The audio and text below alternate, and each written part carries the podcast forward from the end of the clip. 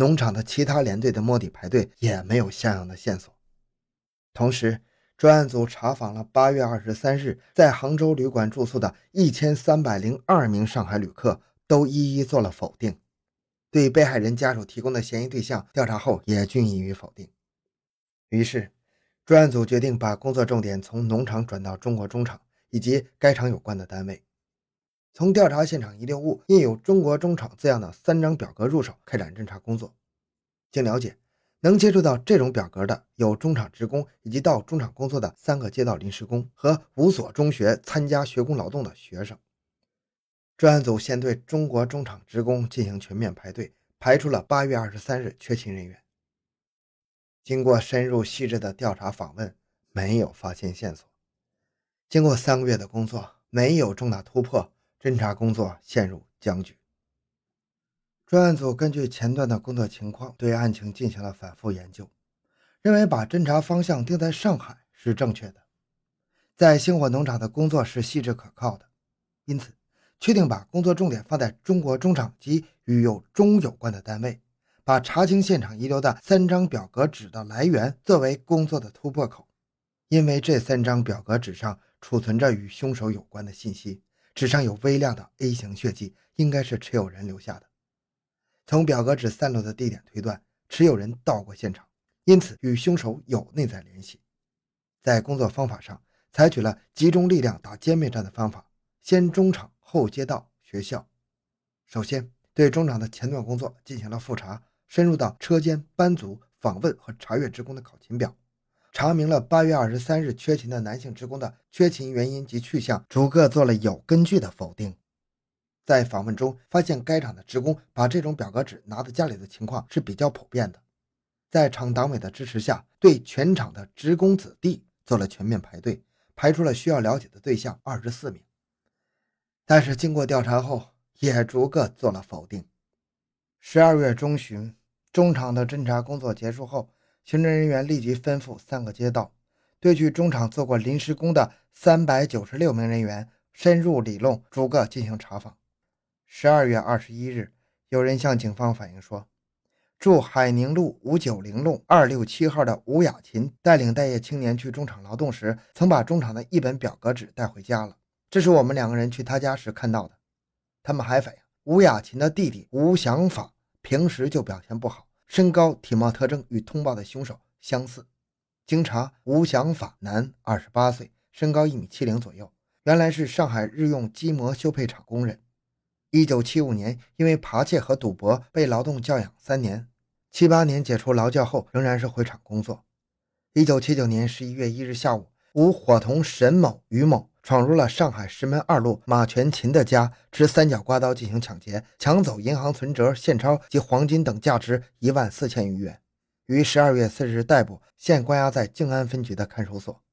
十二月二十二日，经与静安分局的预审科联系之后。发现吴祥法曾于一九七九年八月十七日离沪，于十八日下午到达广州，在朋友高润林家住了三夜。二十一日下午乘五十次列车离开广州，八月二十五日回沪，带回了钻石手表一只，以送给其女朋友唐佳丽。至此，案件有了重大突破。专案组认为吴祥法有在杭州行凶杀人的重大嫌疑。专案组认为吴祥法有重大嫌疑的依据是。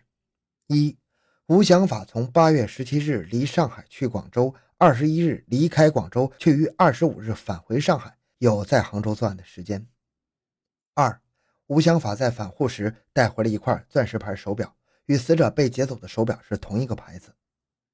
三，杀害王慧莲的凶手是用三角刮刀作为凶器的，吴祥法在上海抢劫时也是用三角刮刀。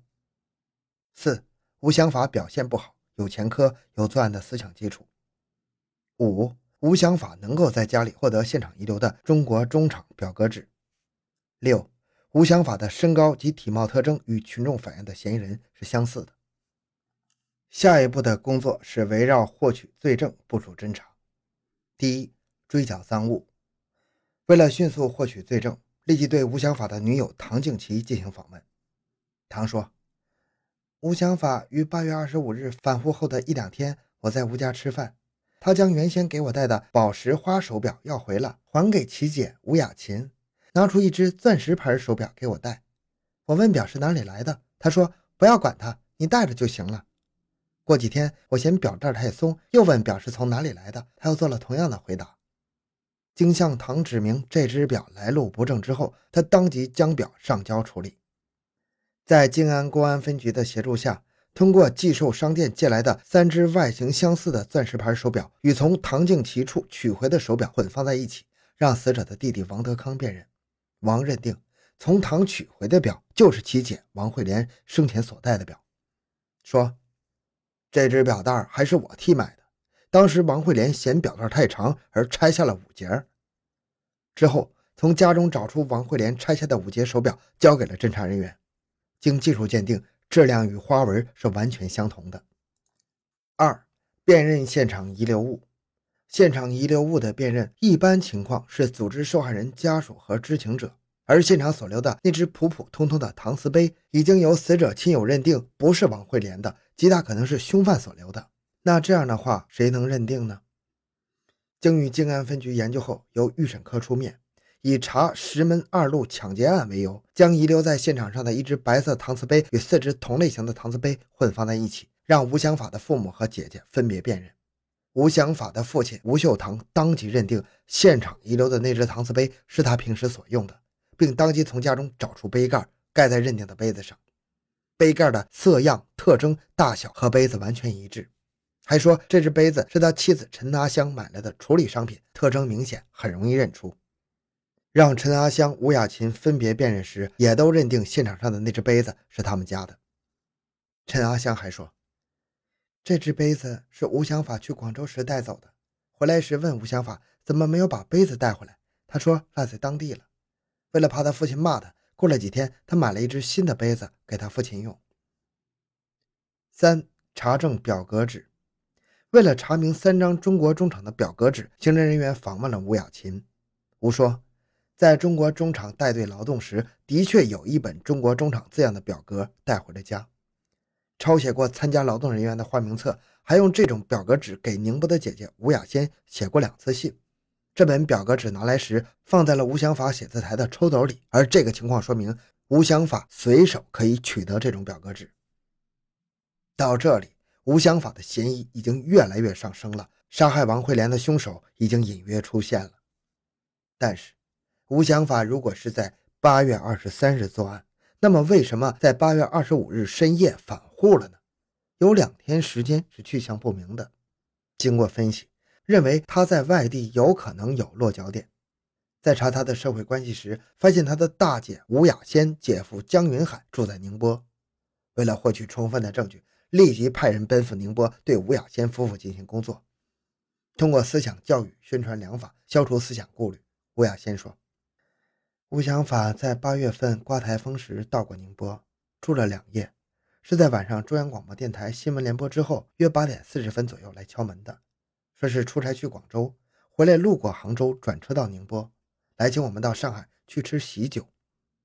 后来，吴祥法好像洗澡换了衣服。”这时还发现吴祥法的一只拇指用纱布包着，问他怎么弄破的，他说是削梨的时候不小心削破的。第二天早晨，我替他洗衣服时，发现白色的的确良长袖衫和淡灰色的长裤有大量的血块和血点，于是产生了疑虑，当即就拉开他的拎背两用包。这个时候他还没起床呢，发现包内有一把三角刮刀和一只钻石牌的手表，刀和手表上均带有血迹。包内还有杭州医院的一本病历卡。当时我感到问题严重，就叫丈夫江云海来看这些东西。我们都感到小畜生在外面闯祸了，一直放心不下。第二天下午，吴祥法离开宁波之后，就给上海的娘家写了一封信，把上述情况告诉了父母及妹妹吴雅琴，要他们问清后回信。就这样，警方立即从宁波返回上海，访问了吴雅琴。他说，吴祥法于八月二十五日之后。回沪两天，确实收到宁波吴雅仙的来信了，内容是追问吴祥法的三角刮刀和手表的来源，以及血衣血裤的情况。当即将信的内容告诉了母亲，因为父亲火气太大，不敢告诉他，只能告诉母亲，并和母亲一起询问吴祥法。问他宁波姐姐信上讲的是否是真事儿。吴祥法支支吾吾，竭力抵赖。我说：“你这样的态度，我怎么给姐姐回信呢？”他说：“你只要写刮刀是没有的，手表是女朋友的，衣裤上的血迹是削破手指头上粘上的。”我没有办法，只好按照吴祥法所说的内容写了回信。经查，吴祥法所持的三角刮刀是其邻居，现在云南楚雄县磷肥厂工作的张云芳的。他这是在一九七九年春节前夕给其赌博时做防身用的。至此，专案组认为，抢劫手表、杀害王慧莲的凶手就是吴祥法，案情真相大白。经与上海市公安局协商同意后，于一九八零年十月一日押回杭州审讯处理。经过审讯，吴祥法对所犯罪行供认不讳。数月之后，吴想法被押赴刑场执行枪决。好，这个案子就讲到这里。小东的个人微信号六五七六二六六，感谢您的收听，咱们下期再见。